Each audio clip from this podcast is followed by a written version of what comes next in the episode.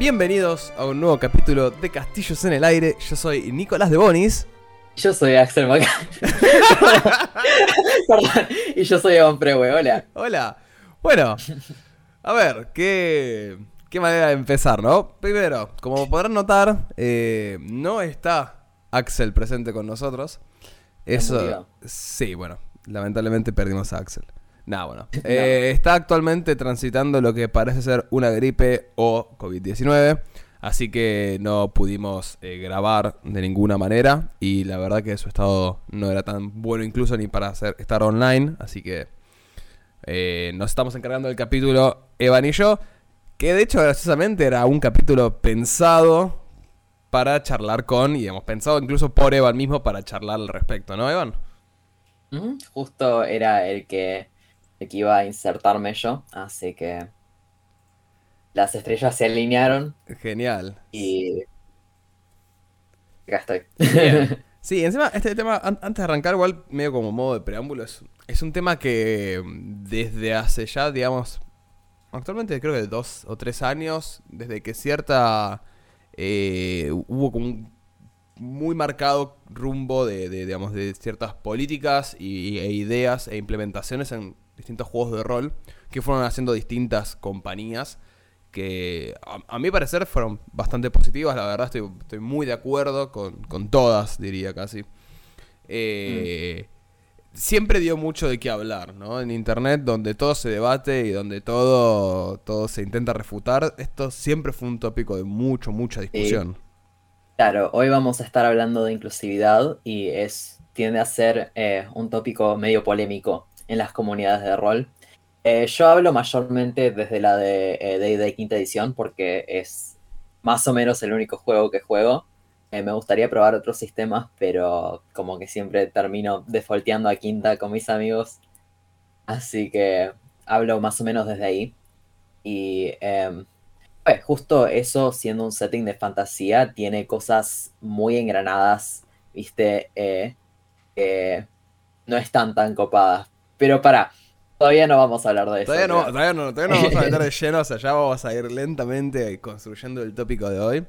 Eh, antes de arrancar, eh, medio charlando, bueno, el, como siempre, los invitamos a sumarse al Discord de la comunidad, el Discord de Castillos en el Aire, que el link lo pueden encontrar o en la descripción de este video y también en nuestro perfil de Instagram tenemos un link tree con todos nuestros eh, nuestras direcciones, digamos, la del Instagram, la del Spotify, la de creo que Google Podcast, la del Discord.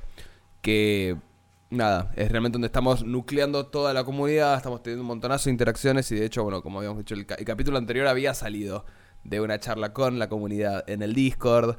Eh, hay sorteos sucediendo actualmente, tenemos, estamos sorteando una copia de Disco Elysium. Bueno, a ver, hablamos.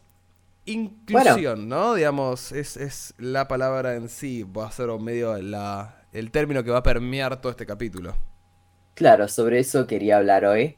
Em, siento que es necesario aclarar que este es un tema que yo, como una persona que hace animación y le gustaría algún día hacer un producto que pueda, viste, poner en el público, eh, lo abarco desde una perspectiva un poco distinta a una persona jugando un juego de rol sola con sus amigos.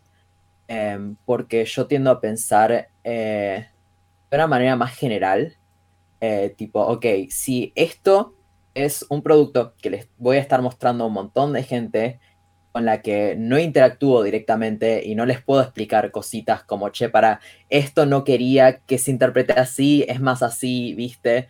Em, si no voy a poder estar haciendo esas explicaciones, em, entonces tengo que pensar muy cuidadosamente en todas las cosas que estoy representando y queriendo representar cuando creo una historia o un personaje o lo que sea. Y eso verdaderamente no es necesario en, em, en, una campaña cuando estás jugando con tus amigues, ¿viste? Todos se conocen, todos saben más o menos que los otros son copades. Y tipo, si hay un malentendido, se puede resolver entre, ¿viste? Hablando. Em, así que tal vez Tal vez me sostengo a estándares un poco más altos eh, en este tipo de cosas, porque todas las cosas las pienso desde una perspectiva así, tipo pensando, esto es algo que posiblemente voy a poner afuera en el mundo y la gente lo va a interpretar como lo interprete. Yo no voy a poder decir nada. Así que de ahí vienen muchas de eh, mis opiniones medio fuertes que interpersonalmente se pueden fácilmente disolver. ¿Viste? Sí. Pero eso. Em, pero bueno, eso es por qué me importa a mí la inclusividad. ¿Por qué debería importarles a los oyentes de Castillos en el Aire. ¿Querés tener esa representación? Porque es bueno sentirse visto en ciertas cosas. En una mesa creo que es importante porque puede enriquecer un montonazo a tu concepto de personaje, a tu personaje en general, hmm. em, salir de tus propias experiencias y tu propia perspectiva. Eh, lo puede hacer mucho más interesante de de lo que se te ocurriría pensando solo en lo que viviste vos. Sí. Em, y también te puede ayudar a entender ciertas cosas desde otra perspectiva que tal vez no se te hubiese ocurrido. Viste, ponerte en los zapatos de una persona que está pasando por algo completamente distinto a lo que conoces vos. Sí, sí, sí, totalmente. Eh, digamos, sumando un poco a eso, me parece a mí eh, cómo, cómo, puede, cómo puede sumar la, inclusión a lo que sería a los oyentes castillos en el aire o por qué estaría bueno eh, implementarlo mucho más en las mesas, es por ejemplo, da un montonazo, ya lo vamos a tocar esto también más en detalle, pero las, las puertas de caracterización, de desarrollo de personaje, de historias y de arcos que se abren son enormes, porque de repente el panorama que vos contemplás que puede ser la evolución de un personaje se multiplica, porque de repente puede ir para tantos lados en los cuales, digamos, eh, los cuales se puede desarrollar historias paralelas, tantos planos o tantas eh, perspectivas tan opuestas se pueden cultivar dentro de un personaje o de una narrativa que, que se abre a los conceptos de inclusión, que hoy en día quizás a veces no son parte de la norma o a veces uno le escapa,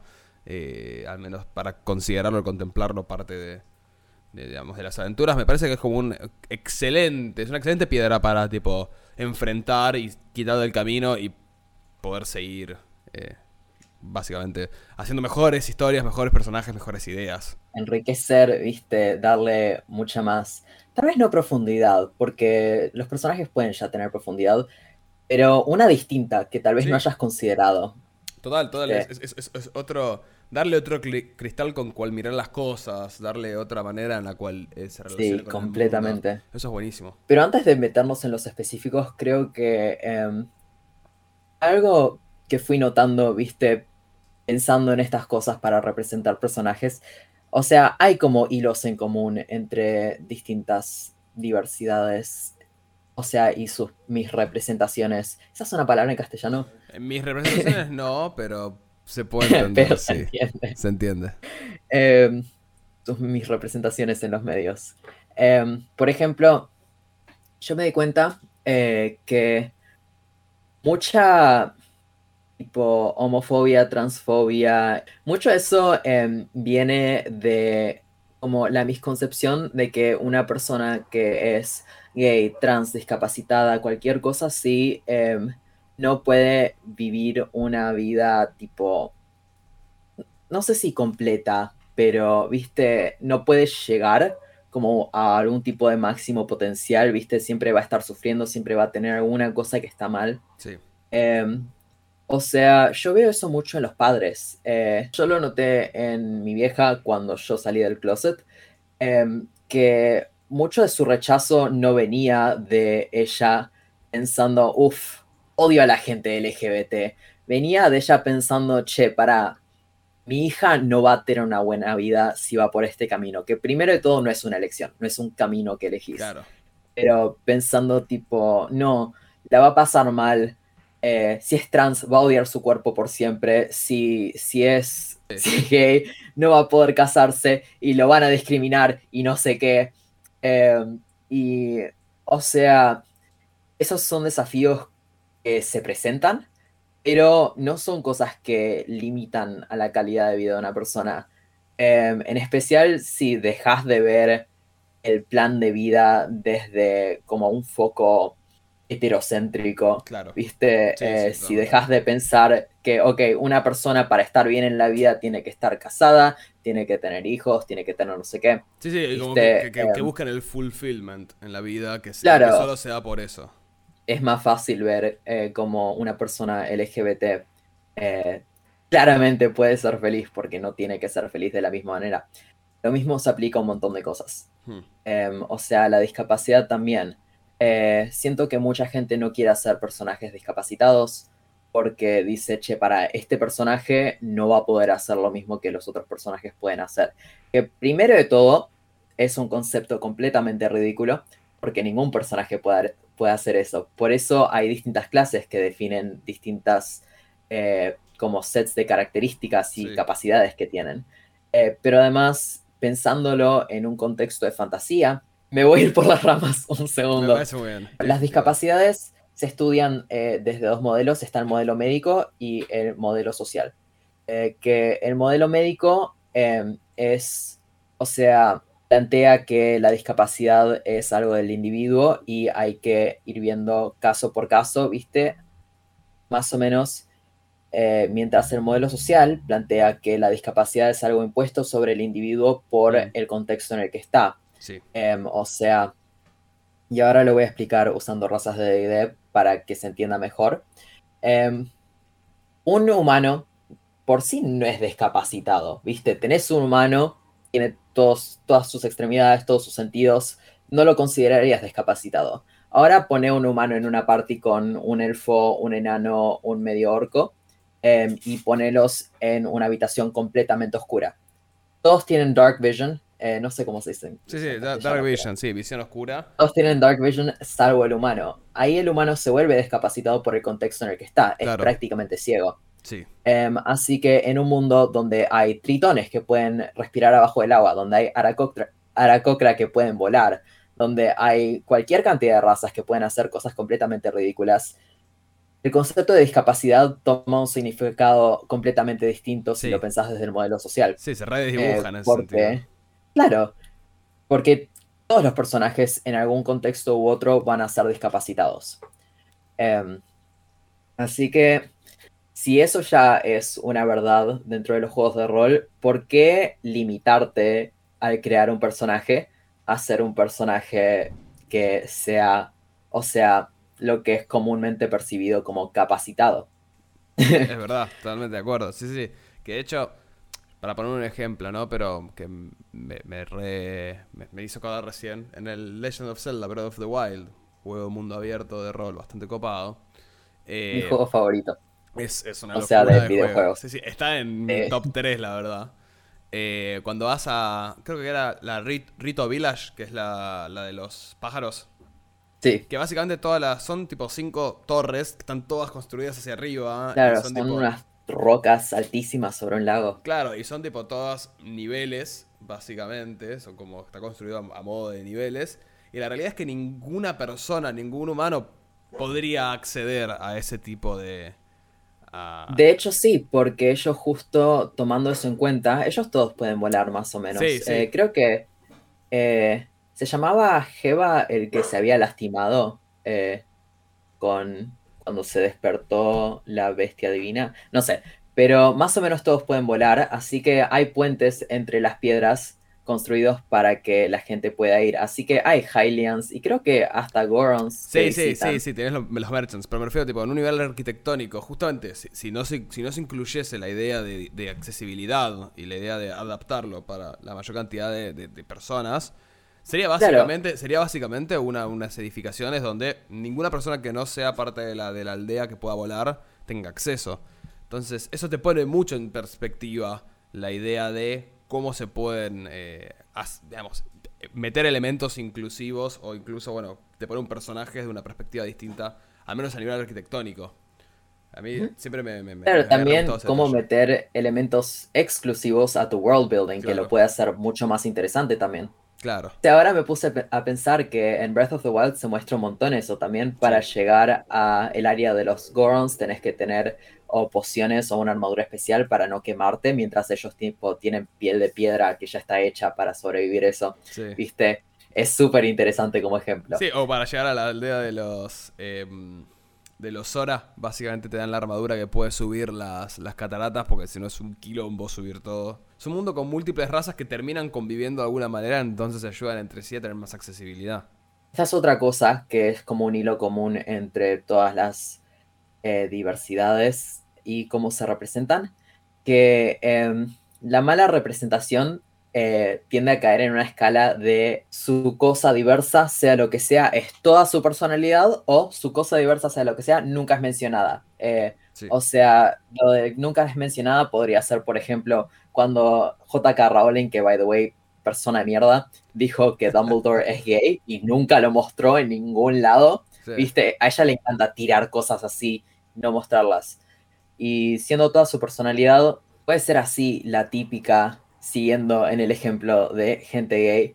eh, Viste, el típico, el mejor amigo gay que está ahí y es el sidekick y su única personalidad es soy gay, jaja, Sí. me cojo chabones. ¿Viste? O sea, el estereotipo máximo. Mal, mal. Esas son las dos puntas, los dos extremos a los que no hay que llegar No, no hay que tocar nunca. ninguna cosa. Pero en el medio de eso, eh, hay infinitos personajes bien logrados que podés crear, que pueden ser reinteresantes. A ver, creo que yo como ejemplo de un personaje gay bien logrado les había dado al Capitán Holt de Brooklyn Nine-Nine. Sí, Em, sí, es un gran, sí. es un gran ejemplo, de hecho. Holt es gay y nunca lo esconde, que, o sea, un personaje lo puede querer esconder por su contexto, por lo que sea, pero, o sea, es algo que se dice desde los primeros capítulos y nunca, nunca es como un lo meten ahí y ya está, viste, se dice, él tiene su esposo, tienen una relación funcional, está todo bien, pero también habla de cómo cuando era un cana gay negro en los 70s lo rediscriminaban Sí, por sí, eso. era un re problema. Viste, em, como que nunca lo inhibe. Él igual llegó a ser un capitán y es tremendo capitán. em, pero sí presenta sus desafíos Sí, de vez en cuando, ¿viste? Em, y los desafíos no vienen de que él es gay y eso es una paja, vienen de los prejuicios de la gente a su alrededor. claro. Claro, y eso creo que es una representación más precisa de la experiencia de ser gay. Por un lado, es gay, es relevante solo en su vida amorosa porque, porque lo sería en otros lados, salvo cuando los prejuicios de la gente deciden que va a ser un problema. Claro. Nunca es un problema por sí. Y nunca es mencionado todo el tiempo cuando no es relevante. Porque al final del día es, es una comedia sobre ser canas y él es un cana, Sí. ¿viste? Así que es relevante cuando es relevante. Totalmente, totalmente. Es- Em. eso, eso me parece que está muy, muy buen, muy bien logrado. Y como vos decís, que muchas veces se tiende a, o digamos, ya sea porque se pifia a la hora de hacerlo, o porque, bueno, hay un, hay un, lo que se llama un bias, ¿no? Hay como una influencia al respecto. Pero se tiende mucho a representar las, las distintas personalidades, o bueno, justamente orientaciones sexuales o identidades de género, se suelen representar como un conflicto en sí mismas y nunca como un conflicto que en realidad es generado por todo un entorno social, digamos, que, eh, digamos, y económico y político. Claro, Eh, sí, que, que a mí siempre, siempre me generó un montonazo de. Siempre me generó un montonazo de problemas eso. eh, y que también, de alguna manera, va de la mano con lo anterior de. Generalmente cuando haces un personaje que, que- que quieres tener algún tipo de, de estas características, generalmente es o es su única personalidad o no es para nada relevante, digamos, y, ni siquiera no, hay ninguna pista, simplemente lo estás tirando como para ganar puntos de, de, digamos, sé, puntos claro, de porque, o sea, la verdad es que eh, es algo que no solo ser gay, cualquier... eh, quiero decir diversidad y mi cerebro me dice divergencia, soy un boludo. Eh, cualquier diversidad es algo que es tipo profundamente parte de la identidad de uno, ¿viste? Eh, y es relevante, em, pero no siempre, no sé. Em, Total, total, no, no siempre, y quizás a veces uno cuando está creando un personaje, una narrativa que incluya un tipo de estas, estas características, generalmente a veces se, se entusiasma y dice, uh, no, bueno, pará. Pero de Claro, y- o se entusiasma o se olvida Claro. y lo mete sin como engancharlo más, ¿viste?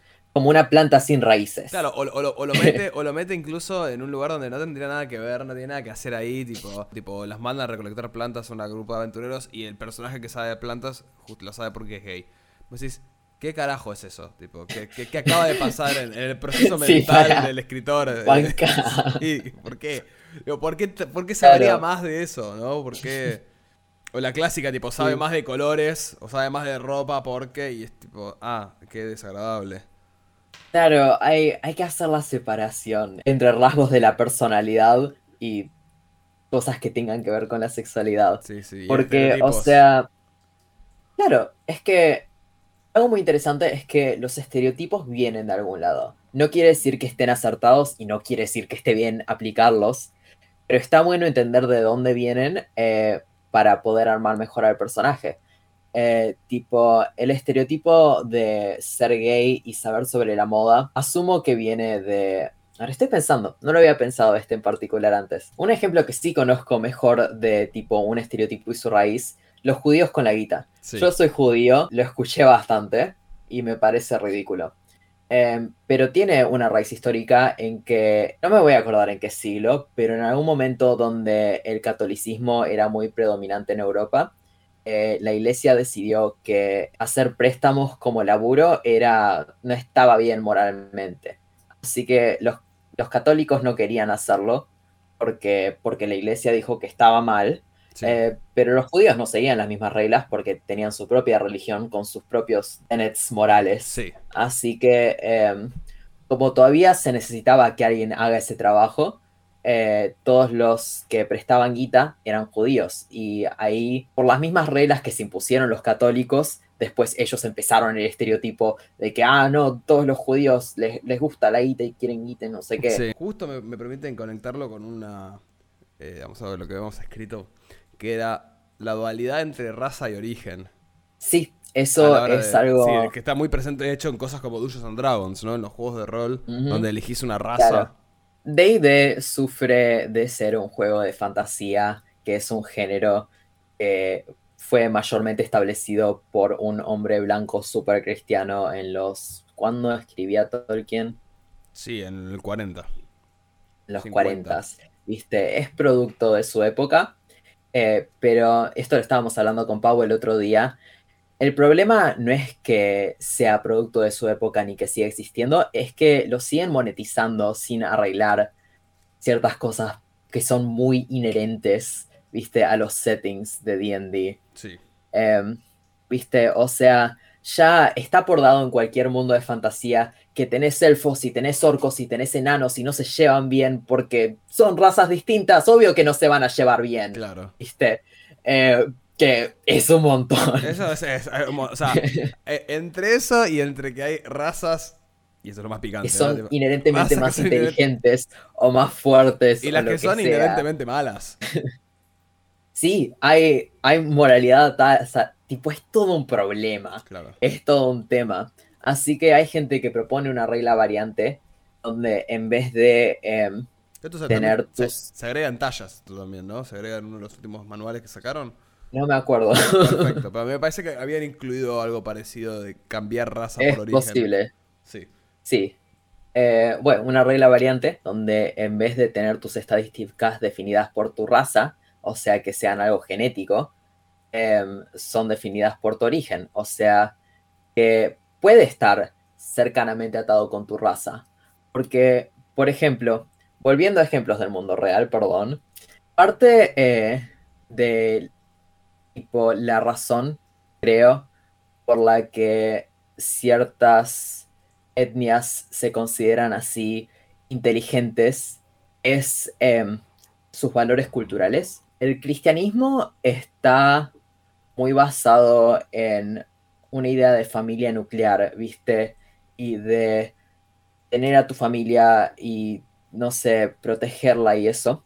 Eh, y eso está muy fuerte, muy fuertemente visto en, en lugares como Yanquilandia, donde los valores eh, están atados a la fuerza, la protección, el individualismo, Sí. ¿viste? Yo y mi familia y mi país y mi Dios y mi bandera. Sí. Eh, sí, sí, es una apropiación, o sea- una apropiación individual de colectivos, básicamente. Claro, y eso, eso no es una característica de la raza blanca, No, eso es una característica cultural de un lugar que es predominantemente blanco. claro. Como los valores en países asiáticos tienen más que ver con comunidad, construir, viste, aportar tipo a como no sé cómo poner esto en palabras. No sé si la causa, pero, viste, o sea, son menos individualistas Sí. y más tipo, bueno, estudiar, tener un trabajo, aportar a tu sociedad, eh, que son cosas que hay en todos lados, obviamente, Obvio. pero eh, son tipo aspiraciones que se te imponen culturalmente más allá que en Estados Unidos donde todos quieren ser un youtuber y tener su marca, ¿viste? Sí. Y no digo que no haya gente en países asiáticos que quiera hacer eso, pero digo que lo que se te impone culturalmente, los valores que se te imponen culturalmente y las aspiraciones que vienen de esos valores son distintas y en parte vienen de ahí los estereotipos también. Así que puede ser que los elfos sean más inteligentes, no porque genéticamente tienen el cerebro más grande y la tienen más clara, Sí. pero porque en la sociedad de elfos, eh, o sea, Bueno, bien más. O sea, la realidad es que Em. tipo, son mucho más longevos, entonces deben tener acceso a eh, reservas de pero no por, no por acceso, pero pensalo desde un punto de vista que tal vez la sociedad de elfos valora la magia eh, Sí. y la magia que se estudia que se basa en la estadística de la inteligencia, eh, porque los wizards castean desde inteligencia. Claro. Así que em, si eso es lo que valora tu cultura, poder hacer magia desde estudiarla, desde la inteligencia, es muy probable que muchos elfos tengan inteligencia alta. No porque sea algo inherente, pero porque es algo impuesto sobre ellos. Es Claro. un valor que les impone la cultura en la que están. Sí, fue- un elfo criado entre humanos Hmm. tal vez tenga valores distintos y tal vez tenga estadísticas completamente distintas. Y de ahí viene la idea de las orígenes. Claro. ¿Viste? Eh, podés ser alguien que viene de un lugar donde, no sé, se valora la guerra y la batalla. Y por eso tenés fuerza más alta. Claro. Eh, sí, sí, y, es- eso puede para eso ser- tuviste que entrenar. Claro, y eso puede ser tranquilamente. eh, de hecho, eh, es algo que se puede implementar muy bien en settings que buscan ser más cosmopolitan, ¿no? Como tipo, que bueno, agarran y en esta, en esta comunidad, que puede ser bien, por ejemplo, una comunidad más bélica, donde tanto enanos como elfos, digamos, que uno, medio como un elfo guerrero, no se lo imagina mucho en D&D o no es lo más normal un elfo guerrero. De repente, cuando tenés un elfo guerrero con mucha fuerza y que su bonus, digamos, de creación es de fuerza, porque viene de un origen donde lo que se valora es el esfuerzo físico, la capacidad de, digamos, táctica de guerra, eh, el aguante. Y, y de hecho, de hecho casos, casos así los podemos ver a lo largo de, de- de- de un montonazo de novelas, de películas, de series. Hay un montonazo de personajes que justamente por su... por de dónde nacieron tienen capacidades eh, totalmente, diametralmente distintas a de cualquier persona de su misma raza o digamos de su misma especie. Eh, y es, es, es como que es, es muy sorprendente que es algo que vemos tan seguido en la, en la cultura pop y, y tanto tardó en incluirse o en pensarse dentro de D&D o la fantasía en general, ¿no? Claro, me hiciste pensar en eh, los Adem del nombre del viento. Ex- yo exactamente estaba pensando en los ADM del nombre ¡Ey! del viento. Sí, Dios, Tempi es mi personaje Tempi, favorito. sí. en- sí. Em, y bueno, los Adem, ya las culturas en el nombre del viento son súper interesantes, eh, pero los Adem internacionalmente se, se llaman, ¿se pueden decir naciones? Son, no importa, vos me entendés. Sí, O comunidad, sea, lo que sea. En el mundo en general eh, se los conocen como así guerreros con un montón de destreza, ¿viste? Y en ese mundo son todos humanos. Son, no, hay, no hay razas de fantasía. Eh, no sé si serán todos humanos, pero son todos la misma raza. Eh, aunque sea un mundo de fantasía. Igual se viene a esperar que los Adem inherentemente tengan más destreza y sean buenos peleando, porque eso es algo que se valora en su cultura. Eh, y también, uy, los Adem tienen algo súper interesante de world building también, que es eh, la manera de comunicarse muy distinta. Sí. Eh, creo que eso eh, se podría como comparar alguna neurodivergencia. Sí, otro, Em. otro ejemplo que, bueno, en realidad aplica quizás un tanto menos o no, pero en cuestiones de cómo el origen también determina mucho en qué se enfoca, en, lo, en cómo se cultiva y en qué aprendes. Se ve un poco también en eh, Avatar, la leyenda de Ang, aunque también tiene incidencias genéticas igual a veces por el tema del elemento que tenés. Eh, pero que igual se ve un montonazo, como toda la Nación del Fuego es muchísimo más bélica que, digamos, los monjes de aire o tipo la gente, digamos, del pueblo de aire, básicamente que son muchísimo más tranquilos, que igual son muy buenos, digamos, a nivel, por ejemplo, destrezas, pero tienen otras capacidades porque siendo la misma raza incluso valoran un montonazo de otras cosas. Incluso la gente que no es maestra o la que no es tipo elemento vender, tiende a cierto coso por una cuestión cultural, no por una cuestión genética. Claro, la Nación del Fuego no es malvada, tipo la gente de la Nación del Fuego no es malvada, eso lo muestran una y otra vez, pero sus valores son así imperialistas, son conquistadores, ¿viste? Y, o sea, por eso muchos terminan yendo por el mismo camino. Sí. Em, Completamente. Pero, o sea, no sé, no son malvados. Em, también, uff, si vamos a hablar de Avatar, tiene uno de los mejores personajes discapacitados en la historia de todo, y esa es Toph. Toph es lo mejor, la amo. Em, y bueno, ese es un personaje que es ciega y no tienen miedo en decírtelo. Y tampoco es como si no tuviese esa discapacidad. O sea, em, porque fácilmente podrían decir tipo, ah, sí, es ciega, pero como ve vibraciones con los pies, tipo, es lo mismo, viste, prácticamente puede ver, nunca es un problema, eh, es lo más. Em, es lo más y además es ciega. No sé, y no es a pesar de ser ciega. Claro. Hay partes de su discapacidad que sirven a su ventaja y partes que sirven en contra. Em, es un feature que tiene pros y cons. Em, por ejemplo, tiene esto que puede sentir temblaciones con los pies y eso le ayuda con su earthbending, pero en una parte están en una nave de aire, eh, tipo de la Nación del Fuego, y, no está tipo, che, ah, no veo un carajo. Totalmente. Em, sí, y, es algo que, o sea, también muchas de las negativas que se ven a lo largo de la serie eh, vienen de prejuicios de los demás y no de ella. Em, ella es retranca, ella nunca dice, ay, ojalá no fuese ciega, estoy sufriendo, viste, ella está tipo, jaja, soy ciega, es un meme. Sí, de hecho, em, permite... Y la eh, gente está tipo, ay, pobre Toff, necesita que la protejan porque es pequeña y es ciega y no sé qué.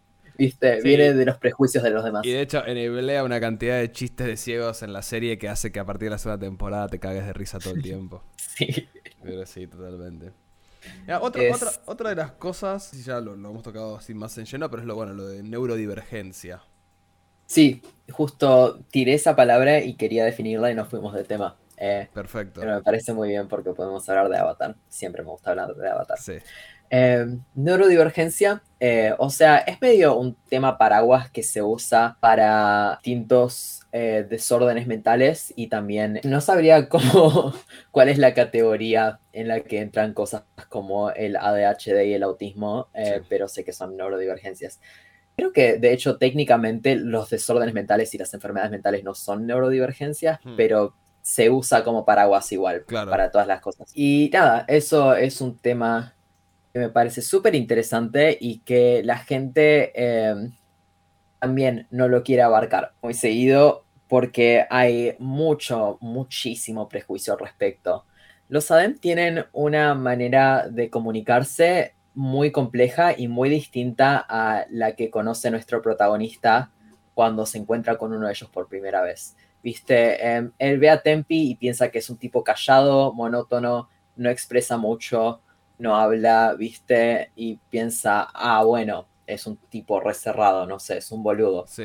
Y después, eh, cuando él llega a Ademre, Adem, Ademre, Ademre, Ademre, y empieza a conocer más de la cultura, se da cuenta que em, su comunicación verbal está suplementada por una comunicación somática. Sí, eh, somática física. Somática un, tipo de lenguaje de señas que usan eh, para definir sus expresiones en vez de usar expresiones faciales y tonos de voz. Claro. Em, y nada, eso me parece que se puede equivaler a ciertos eh, traits de distintas neurodivergencias, porque em, algo que se dice mucho sobre la gente con autismo es que eh, son monótonos o no expresan bien las emociones, ¿viste?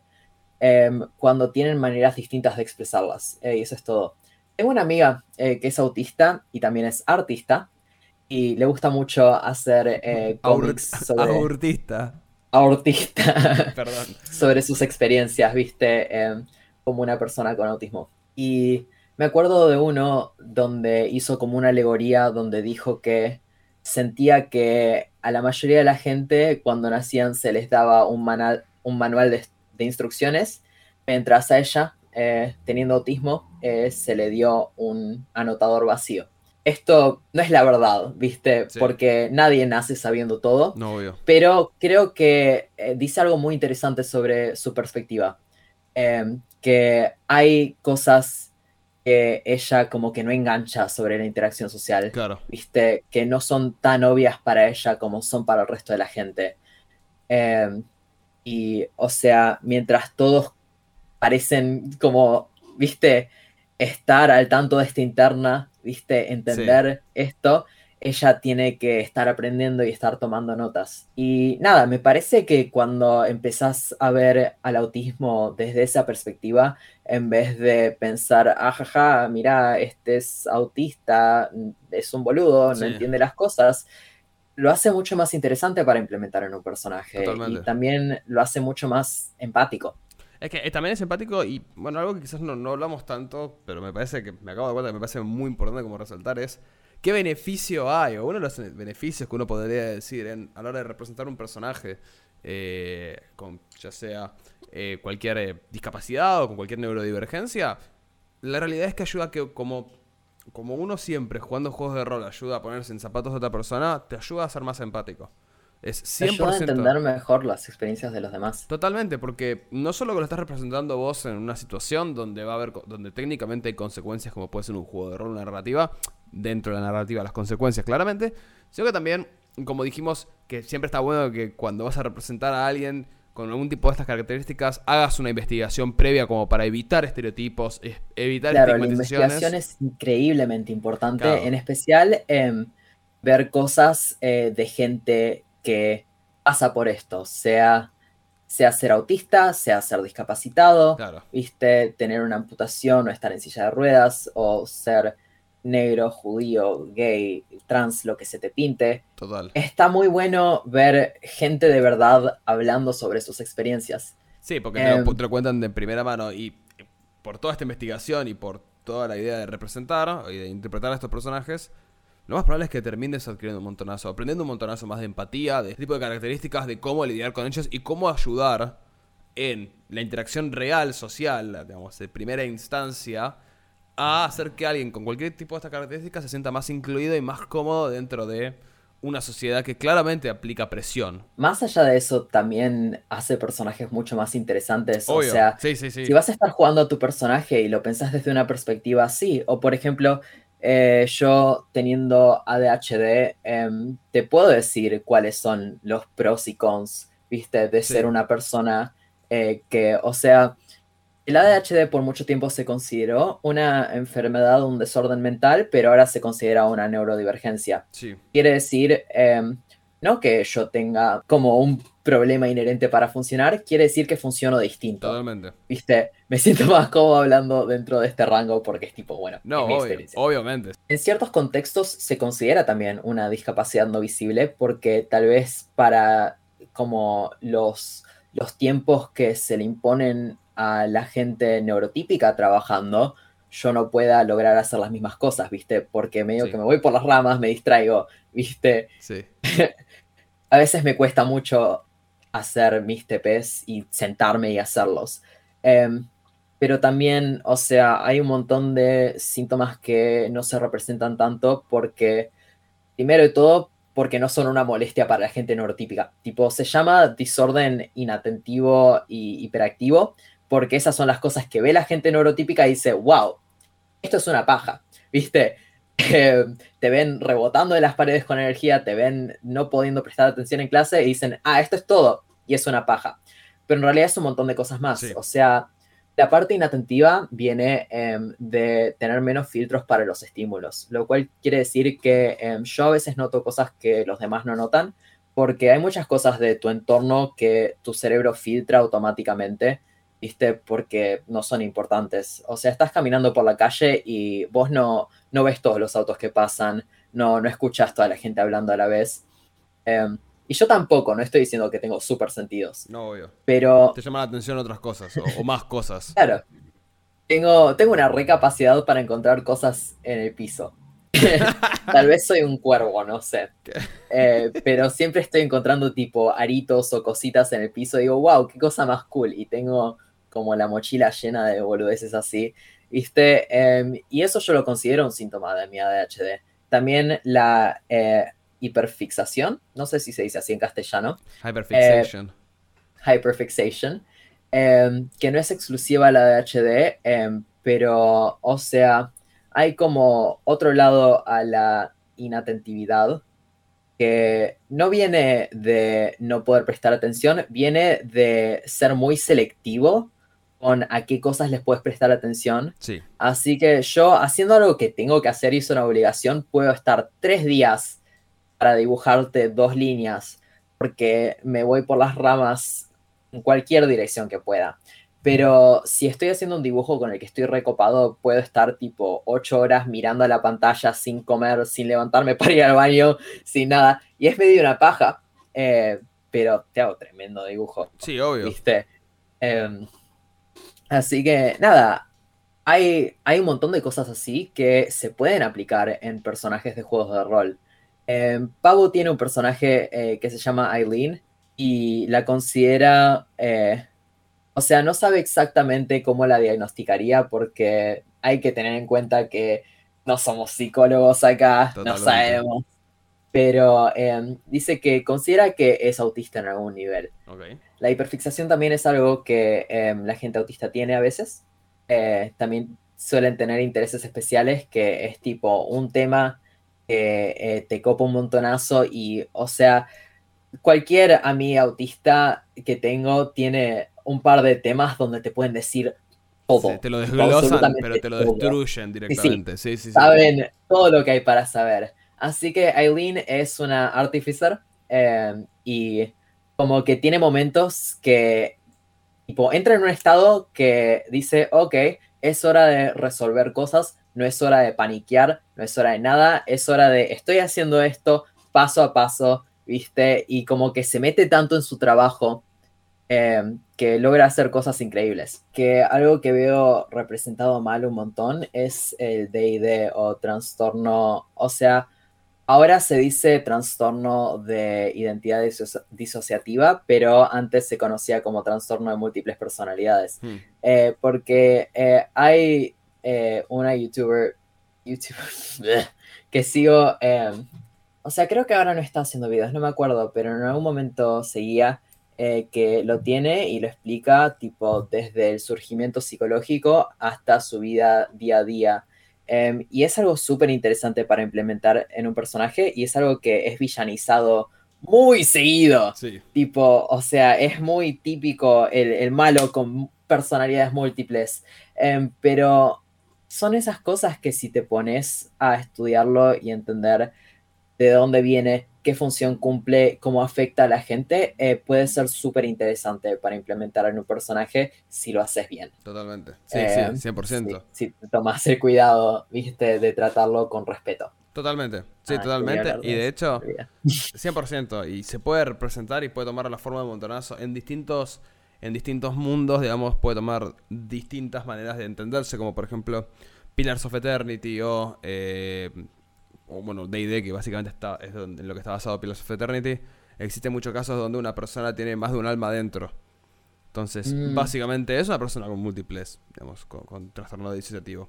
O, por ejemplo, otro ejemplo de Génesis. En realidad no, eh, porque, o sea, em, ahí implicaría que hay alguien que es como la persona original dentro de ese cuerpo y hay como un ente invadiendo, ¿viste? Aunque estén coexistiendo como que tira esa implicación. Ok, sí. Eh, Yo decía más a nivel de cómo terminaba funcionando la narrativa, eh, pero, sí, Claro. pero sí, igual sí. Eh, pero igual hay que poder reconocer tipo las cosas que están mal con eso. Sí, sí. Porque el trastorno de identidad disociativo se genera cuando la personalidad de uno todavía se está em, manifestando, no sé, todavía se está desarrollando, Sí. eh, como entre los 7 y 9 años, creo que era la edad más o menos, se genera solo en ese entonces, em, porque la persona pasa por algo traumático eh, con lo que no puede lidiar y Mm. por eso tiene que más o menos separar su personalidad que todavía se está formando Claro. para tener distintas partes que lidian con distintas cosas. Sí. La youtuber esta contestaba la pregunta de quién es el original con, imagínate que tenés un bowl de vidrio o de cerámica, lo que sea, Sí. y se te cae em, y se rompe. Hay distintos pedazos en el piso. ¿Cuál es el original? No es ninguno. Claro, Son no, parte partes colectivo. de Sí. un, un colectivo, viste, que juntos hacen un bowl y juntos pueden funcionar como un bowl. Claro. Así que em, hay identidades que son protectoras o que sostienen el trauma o que hablan con la gente, viste, cada una tiene su función, Sí. cada una hace su cosa. Em, volviendo a por qué me metí a esto, Bien, bien. Em, no ayuda solo a ponerte en los zapatos de otro, pero le da características muy únicas a los personajes. sí. Eh, tener cualquier tipo de neurodivergencia, discapacidad, lo que sea.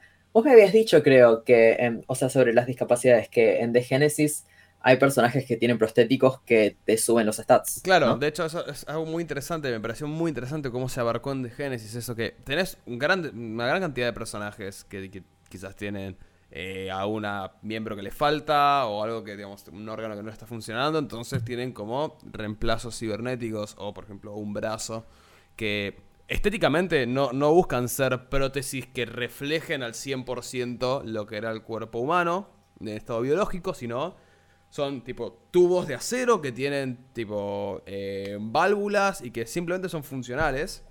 ¿Qué es lo que termina haciendo? Es, por ejemplo, cuando a un personaje le, falta un brazo, le pierde una pierna y le pone una de estas eh, extremidades cibernéticas, la gracia es que te aumenta aún más todavía el atributo. Que, que pueda llegar, tipo, si, si es con una mano, bueno, y quieres más agilidad, te sube más la agilidad. Si es con una pierna, te sube más la fuerza. Como que es todo lo contrario de lo que uno pensaría. No, te resta, sino que te suma. E incluso a nivel narrativo te, tiene un agregado que es en un mundo postapocalíptico, donde este tipo de tecnología es raro, o tipo, lo conseguiste porque tu culto te lo permitió, lo que sea, es muy probable que si la gente, si alguien lo ve, te lo va a querer robar. Entonces se genera toda una especie de, digamos, de, de, de situación narrativa interesante para un personaje, donde de repente tenés que cuidarte, no porque la gente te discrimine, sino porque de repente tu brazo vale un montonazo de plata y vas a tener scavengers activamente buscándote para robarte la realidad. Que, Claro. que digamos, en, en un juego de rol puede hacer que de repente esa discapacidad sea algo más, más interesante, más divertido, puede ser algo más, eh, ¿cómo lo digo? Eh, mucho más aventurero, digamos. Que, que es algo que uno en cualquier otra situación no se imaginaría. Dice tipo, no, una persona... eh, o bueno, una persona en una silla de ruedas, tipo en la última silla, una silla de ruedas recontra puesta en buen estado, uno diría, eso no puede ser interesante. Pero de repente puede ser un mundo donde sea re valioso eso. Entonces, hay toda una situación alrededor de O esa sea, silla. No solo, no solo valioso monetariamente, em, creo que en sí, narrativamente, es re interesante eh, tener un personaje eh, o discapacitado que se vuelva discapacitado, porque, o sea, cuando lo presentas bien, por ejemplo, lo que dijiste de la prostética, em, que no funciona como un brazo normal, ahí ya te estás separando de el, eh, la punta de la escala donde la em, diversidad no es relevante, Sí. ¿viste? Porque fácilmente puedes tener un personaje, pierde un brazo, se pone un brazo robot, Listo, sigue como normal. Sí, no pasó nada. medio una paja. Sí. Em, pero es re interesante pensar, ok, ¿qué aumentos te puede dar tener un prostético? Eh, ¿cómo, o sea, cómo te puede mejorar físicamente o lo que sea? Y también los cons, tipo, ok, el proceso de eh, recuperación, ¿cómo es? ¿Cuánto tarda? ¿Viste? ¿Qué, qué dificultades se te presentan durante ese proceso. Narrativamente es interesante también cómo reacciona tu personaje a de repente perder parte de sí mismo. Porque hay que diferenciar, viste, em, entre cómo estamos representando tener una discapacidad que debería ser generalmente positivo. Sí. Porque, nada, porque está malo, viste, em, si hay algo que alguien no puede controlar, ir y decirle, che, esto es malo de tener. Claro, es una paja, viste, así que debería ser generalmente positivo. Pero eso se diferencia de la reacción del personaje, que la verdad es que perdió una parte de su ser. Es algo traumático por lo general, es algo con lo que hay que aprender a lidiar. Eh, y eso es algo recontra interesante de explorar dentro de tu personaje. ¿Viste? Llegar a, un lugar donde está de vuelta conforme con su cuerpo y sus capacidades, habiendo perdido parte de su cuerpo. Em, me parece un arco de personaje increíblemente interesante. Sí, sí, 100%, 100%. Sí, y de hecho, bueno, por ejemplo, alguien efectivamente te, lo, te roba una parte del, cuerpo. Ok, empieza toda la quest de recuperarlo porque es parte esencial de vos. ¡Pum! Todo, te, acabo de tirar en dos oraciones, te tiré, no sé, seis meses de aventura. Listo, buena suerte. Pero es así, termina siendo así. O sea, este tipo de cosas, ir incluyendo más elementos nunca puede ser negativo. Incluir este tipo de elementos eh, en cualquier narrativa y personaje, digamos, a nivel de aprendizaje y crecimiento personal, me parece que siempre suma. Para, o sea, puede ser negativo. Si tengo un, personaje eh, medio ángel, medio demonio con un brazo chainsaw y uno que es de cocodrilo. Bueno, sí, es obvio. A ver, claramente las exageraciones, no queremos llegar a las exageraciones, pero digo, pero ir incluyendo en personajes de aventuras este tipo de cosas, este tipo de, elementos, van a hacer que todo, lo que se genere va a ser más interesante, o al menos va a ser distinto a lo que venimos acostumbrados, que generalmente muchos juegos de rol... Refleja, refleja una realidad, que siento que hay mucha gente que dice, no hace falta la diversidad porque no existe gente que sea eh, trans y gay y negra y judía y no sé qué. Y la verdad es que sí, existe gente así. Sí, o gente que dice, tipo, eh. si, los incluyo o los diferencio, si, los incluyo los estoy diferenciando, porque no sé qué. O sea, gente que de una manera muy retorcida termina diciendo un. Eh, no, pero nosotros somos la raza humana y, no existen diferencias. Y si alguien se siente excluido es culpa de esa persona. No, claramente no. tipo, eh, hay grandes problemas con todos esos enunciados. O sea, claramente hay diferencias que se pueden hacer notar sin ser problemático. Exactamente. Este, o sea, claramente vos y yo somos dos personas distintas con experiencias distintas. Eso no es algo malo. Totalmente. Eso es algo interesante. Eso hace que tipo sea genial. Eso hace que tengamos un buen diseñador gráfico en Castillos en el Aire. y un nuevo, y un nuevo co-host. y un nuevo Axel McAllister. Pero esta vez más gay. bueno, no sé, o sea, vos y Axel están bastante casados. Eso sí. La gente ya sabe que somos un matrimonio. Pero bueno, básicamente eso, ser más inclusivos, eh, maneras de hacerlo, investigar, ser consciente, entender que no es un detrimento necesariamente, que puede dar buenas ideas narrativas, puede dar buenas ideas de desarrollo de personaje. Nada, otro, otro, otro ejemplo de una conversación que me pareció interesante es sobre estos temas en general. Fue, tengo una amiga no binaria Em, que dijo, jaja, ¿no sería cool hacer un personaje eh, que sea trans y use polymorph para eh, resolver su transición de una? Em, y tipo, esto me, me, hizo ruido, me tomó un rato, tipo, como ordenar mis pensamientos y poder explicar exactamente por qué me hizo ruido. Y siento que es porque eh, trata el ser trans como algo para ser resuelto. O sea, la disforia es un síntoma de ser trans y la disforia es algo que puede ser resuelto. No es algo tan fácil de resolver, ¿viste? Y me parece medio barato usar magia y decir, no tenés disforia, eh, ¿viste?